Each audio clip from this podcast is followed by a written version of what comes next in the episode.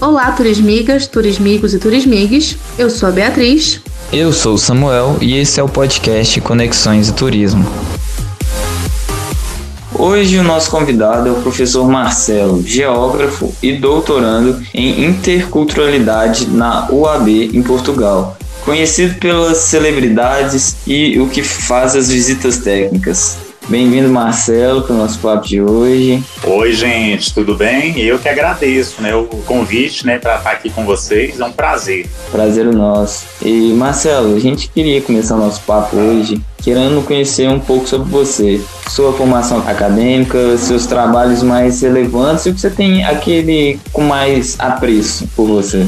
Ô Samuel, então, eu, a minha formação é, é, na área de geografia, né? Eu, eu, me formei, me graduei em geografia em 1997 pela Universidade Estadual do Sudoeste da Bahia, uma das grandes universidades estaduais da Bahia, e naquela ocasião eu me mudei no ano seguinte para Belo Horizonte, tentei o mestrado no FMG, o primeiro ano não deu certo, eu não tinha me preparado bem, e no ano de 99 eu ingressei no mestrado da UFMG e já tinha uma experiência docente como professor de geografia lá na Bahia, e concluí o mestrado né, no final de 2001 e entrei na UFOP em 2002 e aí né, desde já tinha uma experiência também como professor substituto de dois anos lá na Bahia entre 2000 e 2001 na área de geografia. Então assim fui construindo um pouco da minha trajetória em cima do trabalho docente mesmo e aí, no ano de 2007, eu me afastei para fazer um doutorado e eu, assim, fiz o curso todo, concluí os créditos, me qualifiquei com um êxito e, na ocasião, tive uns problemas e acabei não terminando esse doutoramento, né? E ficou inconcluso um doutoramento em planejamento urbano. Eu brinco que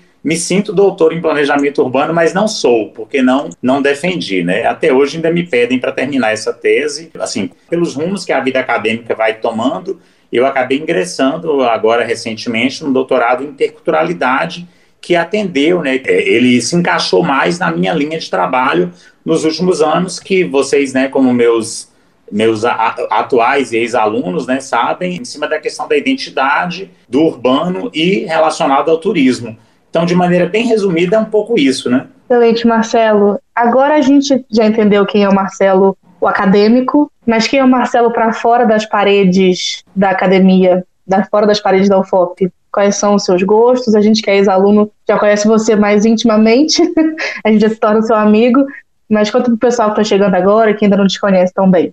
Ah, é bom, né, a gente poder falar do outro lado. Na verdade, você, você bem sabe disso, né, Beatriz? Mas, assim, eu tenho duas facetas marcantes, eu diria, para mim, né? Que é o meu lado acadêmico, o meu lado professor e o meu lado pessoal artista plástico, né? Que me possibilitou uma série de, de experiências muito agradáveis e eu, dentro do possível, sempre tentei é, casar as duas experiências, né? Trazer o universo de, das artes plásticas, né? E do meu conhecimento, da minha expertise como artista para a vida acadêmica e vice-versa, né? Levar para a vida artística também o, o, o, o, professor, né? Então acho que são duas entidades que se comunicam, né? Não se desligam. Eu ainda brinco que como professor talvez eu seja um bom artista plástico e como artista plástico seja um bom professor.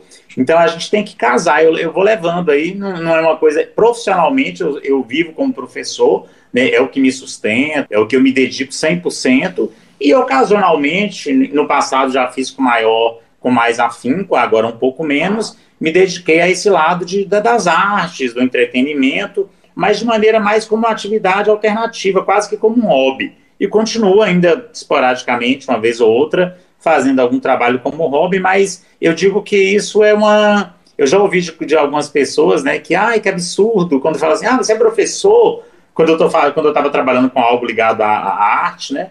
E o contrário também, quando eu estou na academia, ah, mas você mexe com isso, você é artista.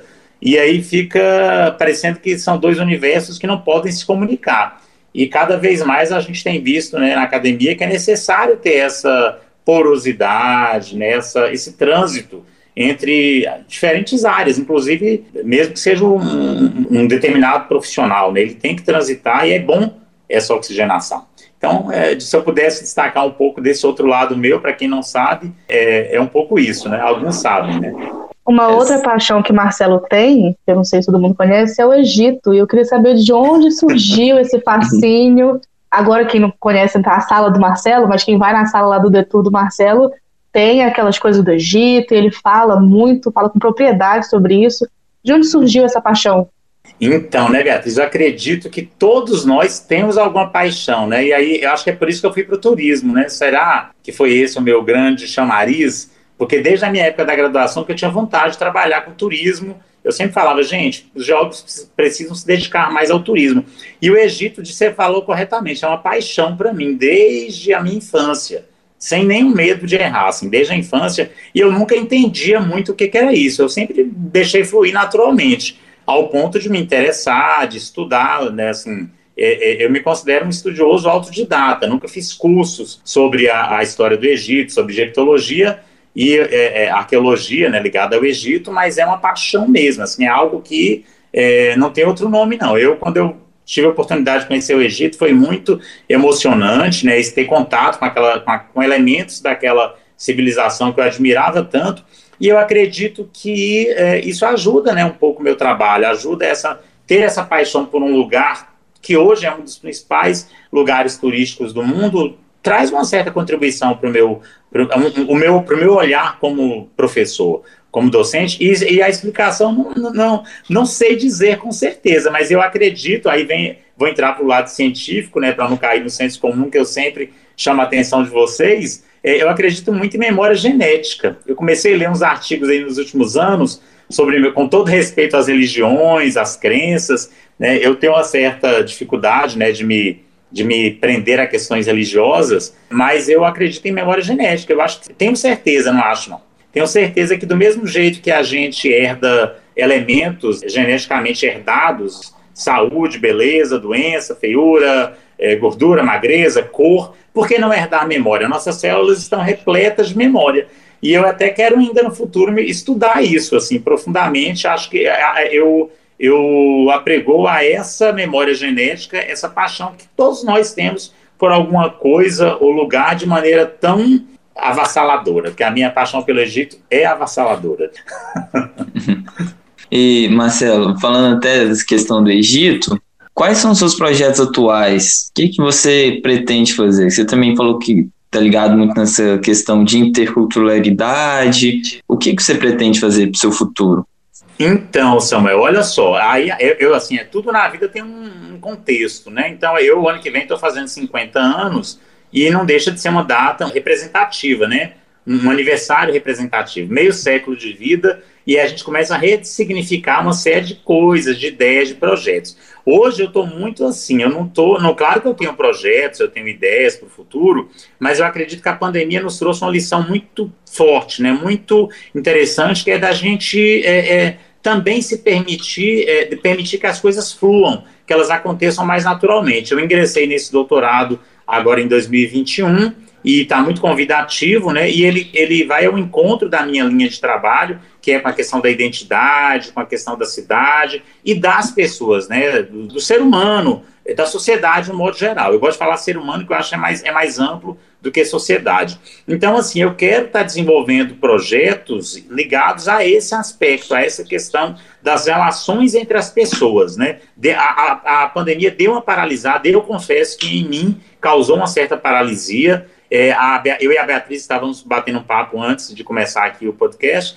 e a gente, eu estava falando justamente da necessidade que eu tenho de estar com as pessoas, né? De consigo fluir se eu estiver em contato com as pessoas. E acredito que essa é uma necessidade humana. Então eu, eu, eu, consegui, eu, fiquei um pouco paralisado com a, com a pandemia, não, não consegui descobrir esse, reforçou essa ideia em mim de que eu não vou, não funciono muito bem à distância, né, de maneira remota. Eu preciso desse embate, eu preciso dessa troca, dessa energia. Então eu estou deixando fluir. Eu, eu não tracei projetos aí para 2022 em diante. Vamos ver o que vai acontecer. É, com certeza serão projetos dentro dessa linha e, e revendo. Acho que é um, foi um momento muito interessante para a gente rever a nossa postura como docentes, como pessoas, né? E eu, eu me critico muito como professor. Será que eu estou dialogando com meus alunos? Será que eu estou permitindo meus alunos se abrirem, falarem? Então, acho que a gente está o tempo inteiro se reavaliando. Então, acho que essa data aí que eu vou, esse meio século, está me fazendo parar e pensar assim: é, ser professor, será que é o que eu fui até agora? Eu preciso me reestruturar, me ressignificar. E acho que isso é importante, é uma, é uma maturidade que a gente tem com o tempo, né, que vem com o tempo, da gente parar e pensar, falar, será que até que ponto estou conseguindo ouvir o meu aluno e estou conseguindo fazer com que ele pense as coisas que eu acredito que ele precise pensar? Será que é isso que os alunos também querem? Né, eu, acho que é ouvir mais, acho que eu estou mais assim disposto a, a, ampliar esse diálogo na, através da escuta. Não, não é exatamente um projeto, não, mas é um contexto, né? É uma reciclagem nos seus pensamentos, no caso.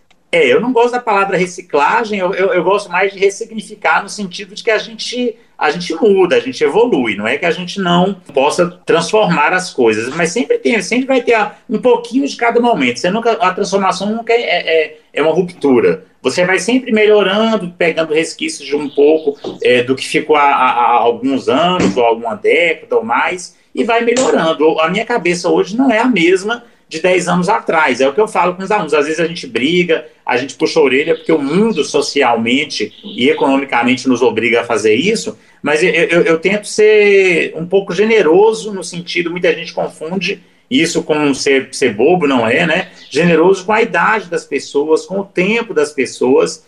Né? Eu, eu não posso exigir com uma pessoa de 19, de 20, até um pouco mais, né, até 25, que é, tem a mesma mentalidade que eu com 50 anos tenho. Eu sempre tive essa, essa consciência.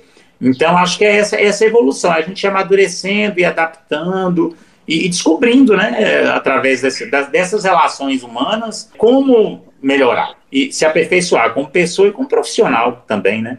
Marcelo, nessa perspectiva, como que você está encarando esse retorno presencial, agora no dia 15 de março, no âmbito não só acadêmico, mas pessoal? Como é que você acha que a gente volta desse, não do fim da pandemia, porque a pandemia não acabou, né? Mas como é que você acha que a gente está voltando desse período? O que, que você espera, talvez, desse, desses próximos capítulos? Olha, Beatriz, essa pergunta é difícil.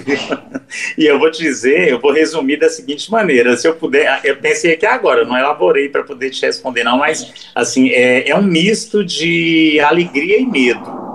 Eu acho que se eu pudesse definir, seria é uma alegria de voltar a ter contato, de voltar a, a, a estar com vocês. Tudo no, eu, eu, eu, falo que a grande, o grande combustível do professor, do trabalho acadêmico, do trabalho docente, é, é, é a renovação né, é o aluno que chega, é o aluno que sai, é, o, é, é, essa evolução da nossa relação com vocês. Então, isso é, isso é a coisa mais fantástica. Não, é, não se torna exaustivo por causa dessa renovação e dessa evolução.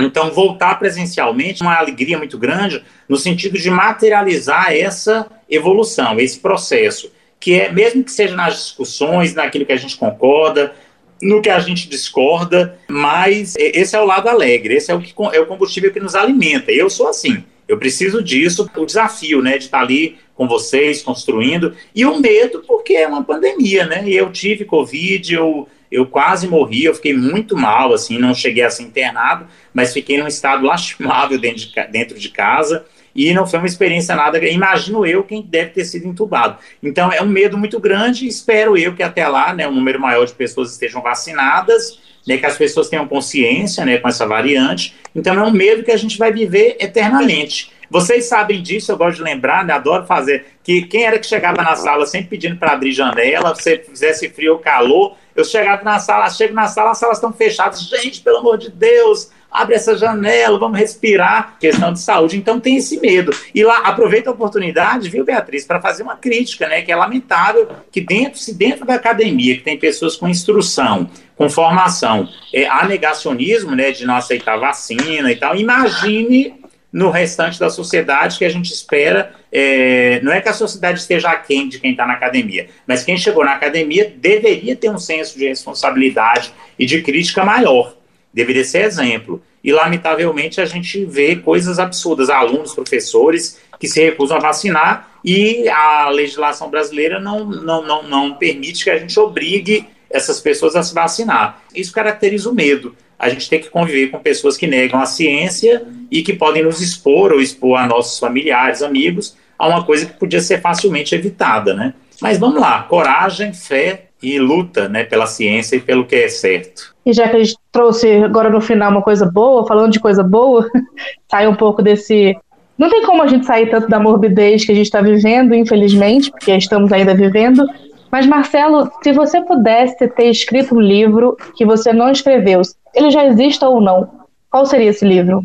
Então, é, é, essa é uma pergunta curiosa, sabe? Porque a vontade que dá de escrever sobre tanta coisa, sobre tantos temas, mas eu, eu diria que não chega a ser uma vontade assim construída durante muito tempo. Eu, eu acho que essa maturidade que a gente vai alcançando, eu acho que existe estudo na psicologia que mostra isso, que acho que em torno de a cada uma década a gente vai mudando muito, né? Acho São sete anos. Aproximadamente uma década, né? Quase, né? E eu acredito nisso, eu acredito muito nisso. Hoje eu estou muito voltado, talvez até pelas leituras que eu estou fazendo, pela, pelo universo que eu estou adentrando novamente, sobre as relações humanas. Eu acho que a gente está precisando discutir. O mundo está precisando discutir as relações humanas. Nós estamos muito mecânicos, nós estamos muito e, eu, e vocês sabem disso, né, Beatriz? Você foi minha aluna durante tempo, né? Não faz nem tanto tempo assim, mas já faz algum tempo. Eu sempre discuti que a gente não pode ser mecânico, né? De que a gente não pode, seja no trabalho, seja na vida pessoal, seja no mundo acadêmico, a gente tem que valorizar relações. E o turismo, o universo que a gente trabalha do turismo, é um universo de relações, relações entre pessoas, não é, não é um ato mecânico. É, eu sempre, como turista, sempre busquei fazer uma imersão nos lugares onde eu fui, as, ainda que não seja uma grande imersão, mas conhecer as pessoas, ouvir essas pessoas, ver essas pessoas. Então, é, é, acho que é um repensar as relações humanas. Talvez não sei se seria escrever um livro, mas se eu pudesse desenvolver alguma, algum trabalho, alguma atividade, seria nessa área, né, de conhecer o outro e de permitir que o outro também nos conheça. A gente está com uma ausência muito grande disso, é um tecnicismo, é uma, e fica um recado aí, viu, Samuel, para vocês que estão chegando, é uma cobrança muito grande, que todo mundo se forme, que todo mundo trabalhe, que ganhe dinheiro, e, e o mundo não, não, não merece isso, o mundo não pode ser assim. A gente precisa de mais oxigênio, a gente precisa de mais pôr do sol, a gente precisa de mais música, poesia, arte. Eu acho que nesse ponto eu tenho uma crítica muito pessoal aos cursos técnicos de turismo porque tira toda a graça do turismo, que são as relações, são as trocas. Quando falam sobre hotelaria, principalmente, eu estava até conversando, eu e Samuel, em outro momento, sobre a positividade tóxica que é vendida na hotelaria.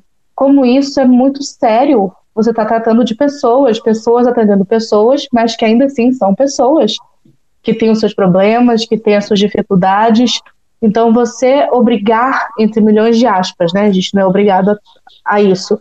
Mas existe essa obrigatoriedade velada, quase esse contrato, quando você assina para entrar no hotel, que você precise ser simpático, que você precisa ser sempre feliz para o outro, e a gente não é sempre feliz, nós não estamos vivendo um momento de alegria. E como é que esses cursos técnicos do turismo trazem isso, é a mecanicidade até dos sentimentos que você precisa ter. E isso é uma coisa muito séria. Eu não posso tratar, a minha área de estudo, que é a hospitalidade, eu não posso tratar a hospitalidade técnica, porque não existe essa tecnicidade. Não existe um beabá, não existe uma receita de bolo onde você vai chegar lá e para ser hospitaleiro você tem que ser. Não existe isso. É, e é um problema muito sério que eu, infelizmente, não vejo mudança, por enquanto, nesse aspecto turístico, ainda vejo muito essa questão das fórmulas. Um trabalho muito mecânico, quase exato do turismo. O turismo é uma ciência exata, pelo amor de Deus. Né? É uma exigência um pouco complicada para fazer para ciências sociais aplicadas. Não tem como. É, eu sempre falei, né, acho que falando um pouco do contexto acadêmico, ninguém pode negar que eu não tenha dito isso sempre. Eu falo que o turismo precisa de, é, se humanizar mais, né, e que a gente, os profissionais precisam é claro que existem questões técnicas que fazem parte do processo, mas é, especial, vou falar de Brasil, né? No Brasil a gente talvez não tenha um aproveitamento e um ganho, já que se fala tanto de ganho em turismo, como deveria, por conta dessa dificuldade que nós temos no mercado turístico, vou falar usar a linguagem mercado, que é o que reflete, né? É de, de mecanizar todas as relações. Tudo tem que gerar lucro, né? o tempo inteiro, não importa que custo, e, e é tudo muito efêmero. É uma realidade mundial, não é só do Brasil, não, mas é para a gente pensar. É, eu concordo plenamente com tudo que você falou, e, e precisamos trabalhar isso, mudar não pode ser mecânico, não pode ser só técnico, né? Tem que ter conhecimento técnico, sem dúvida nenhuma, mas tem que ter um tem que ter, tem que ir além, né? O turismo é, o turismo é relação humana, o turismo é troca, o turismo não tem graça, não tem sentido e ele, ele não tem uma sustentabilidade se ele não for cultural se ele não tiver essa interface entre até o fazer, o elaborar, tem que ter uma maturação, não pode ser. E, lamentavelmente, é mecânico, né? No, no, no Brasil e no mundo, infelizmente. Acho que a sociedade não entendeu ainda que o turismo é, é, é uma troca, né? e não uma, uma, apenas um instrumento de obtenção de lucro. Turismo é fenômeno, não é fato. Exatamente. Eu sempre falei isso na minha primeira aula, que o turismo é um fenômeno. Já riram muito falar isso, né? Tem gente que ainda discorda hoje em dia de mim. E, é, Marcelo, além da questão pandêmica, que as universidades, as escolas estão começando a voltar agora às aulas, como que você encara o momento atual da educação no nosso país, além da pandemia? É, ô Samuel, é uma pergunta bem complexa também. Eu vou tentar. É, o que eu vou falar aqui expressa a minha opinião, né? Não, não expressa a opinião da, da minha universidade ou do meu departamento ou dos meus colegas, é a minha opinião, mas eu acredito que reflete também o que muitos pensam. É caótica, né? é triste, é caótica. A pandemia ela veio para acentuar, para carimbar uma tragédia que já estava em curso. A educação no Brasil é algo trágico, né? É, o investimento em educação, né, a, a, as políticas de educação, ainda que a gente tenha tido grandes avanços né, ao longo aí dos últimos 12, 15 anos, pelo menos nos governos de esquerda, mas foi muito aquém ainda do que poderia ser. Né? E aí eu diria que não é uma frase minha, né? eu vou usar aqui, não sei exatamente quem foi o primeiro a falar essa frase, mas a destruição da educação é um projeto né? Há um projeto em curso no Brasil de desconstruir educação, porque é um povo educado, um povo que sabe se impor, é um povo que sabe exigir seus direitos. E uma sociedade não educada, não apenas no sentido literal da palavra, né, tecnicamente, uma sociedade que não sabe ser crítica, ela não é capaz de exigir direitos, ela não é capaz de cumprir até seus deveres. Né? Aí eu lembro muito Milton Santos, quando ele fala que a classe média quer privilégios e não direitos, ele está falando disso. Ele está falando que a, a, a, quem tem a classe média tem acesso à educação, ou teve, né, agora está tendo menos, vai ter que procurar escola pública, boa parte dela, procurar rodoviária, né, aqueles que criticavam a doméstica, o, o, o jardineiro, o, enfim, né, o, seguro, o motorista no, no aeroporto, agora vão ter que encontrar essas pessoas na rodoviária porque não tem mais dinheiro para comprar passagem aérea. Então, assim, é, é, é um projeto de desconstrução né, um projeto alienante, é um projeto de. Me lembra muito a, a, Roma Antiga, né, a ideia do pão e circo. Né, todo mundo sabe que na Roma Antiga o Império conseguia manter, através dos, das guerras, dos saques né, e das conquistas de outros territórios, a manutenção ali da, da cidade de Roma e é, havia o pão e circo. E hoje em dia a gente está com circo sem pão, porque o pão está caro, não tá, gente? Acho que eu poderia Muito. dizer isso. E as pessoas não criam, não brigam, não, não conseguem. Mas não brigam não é porque são alheias ao processo, não. É por conta de que elas não foram preparadas para brigar, não foram preparadas para exigir seus direitos. Né? E essa é a sociedade que a gente tem. Né? E aí tem uma coisa que tem a ver com, com, com o que eu estou trabalhando agora, que é o egoísmo, né? o egoísmo social, a individualidade, cada um no seu quadrado, cada um querendo só ter a sua seus direitos e, e, e, os seus privilégios garantidos, não importa como é que o outro está. E aí é muito triste, né? É um processo mesmo de desconstrução, eu diria de desconstrução social, porque se destrói a educação, destrói a sociedade. E a gente está vivendo isso, né? Eu acho que de maneira resumida, é, esse é o meu pensamento. É, é triste falar isso para pessoas, especialmente para os jovens, mas é, é, é muito complicado, né? A alienação hoje em dia está muito grande televisiva, midiática, cultural, e leva a uma alienação política, uma alienação social, onde as pessoas não, não se encontram mais. É cada um por si e o capitalismo por ninguém, né? Tá, então. a gente entende que a gente não pode se alienar, como você bem falou, e não comentar sobre essas questões políticas que a gente vive. Nós estamos vivendo num momento muito conturbado, muito sério no nosso país, e a gente não pode, como estudantes universitários, como representantes do povo dentro de uma universidade, cientificamente falando, a gente não pode se alienar a nada disso, é preciso falar. E já que nós temos um espaço aqui no projeto de extensão para falar sobre isso, e extensão, para quem ainda não conhece direito, é, é estender a universidade para fora. E se a gente não fala isso para a comunidade que escuta esse podcast, a gente está fazendo nosso Exatamente. trabalho errado. Exatamente. É, mas para finalizar a entrevista, infelizmente a gente não pode ficar tanto tempo como a gente gostaria.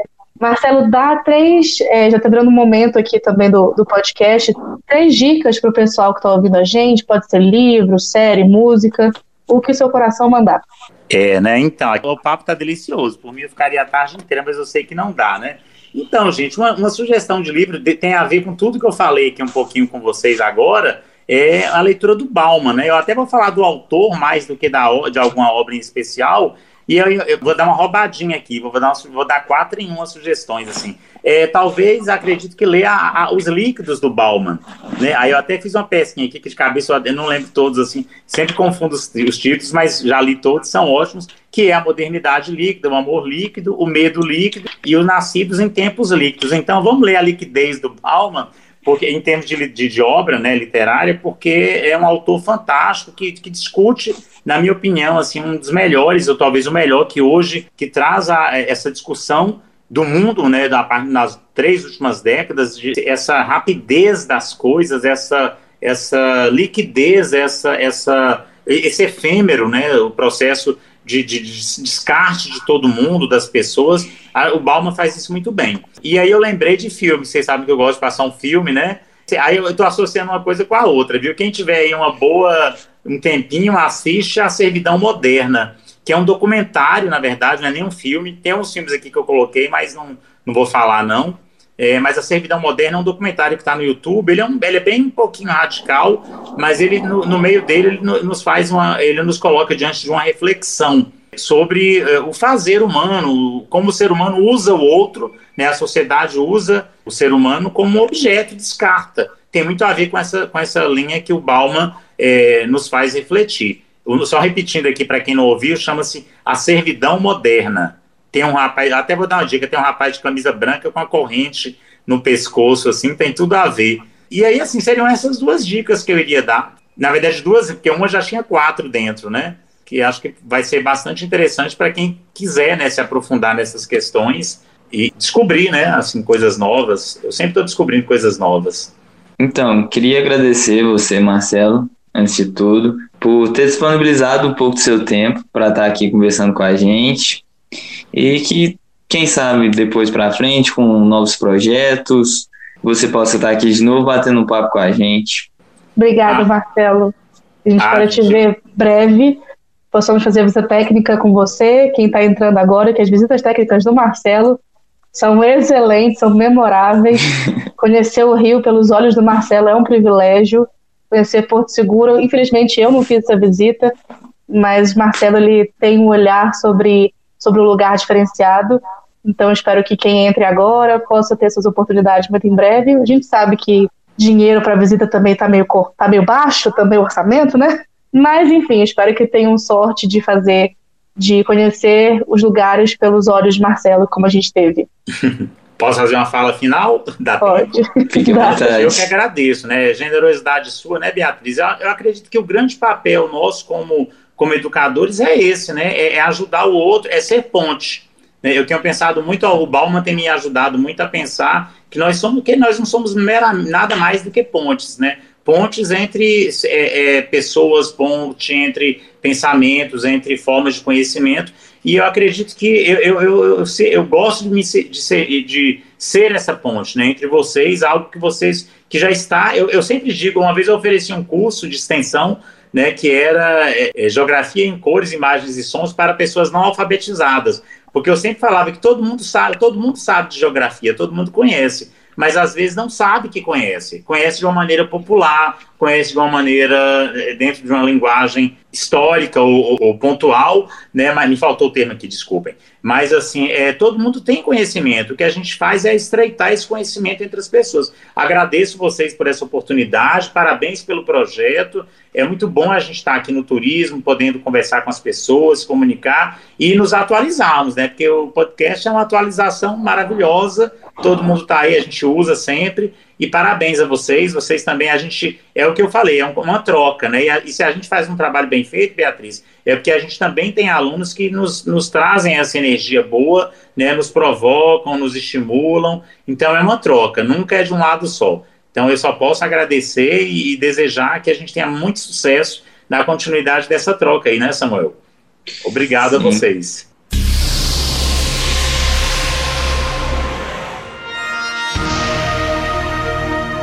Obrigado por terem nos ouvido e esperamos que tenham gostado. O podcast é um projeto do Departamento de Turismo e do Programa de Pós-Graduação em Turismo e Patrimônio da UFOP.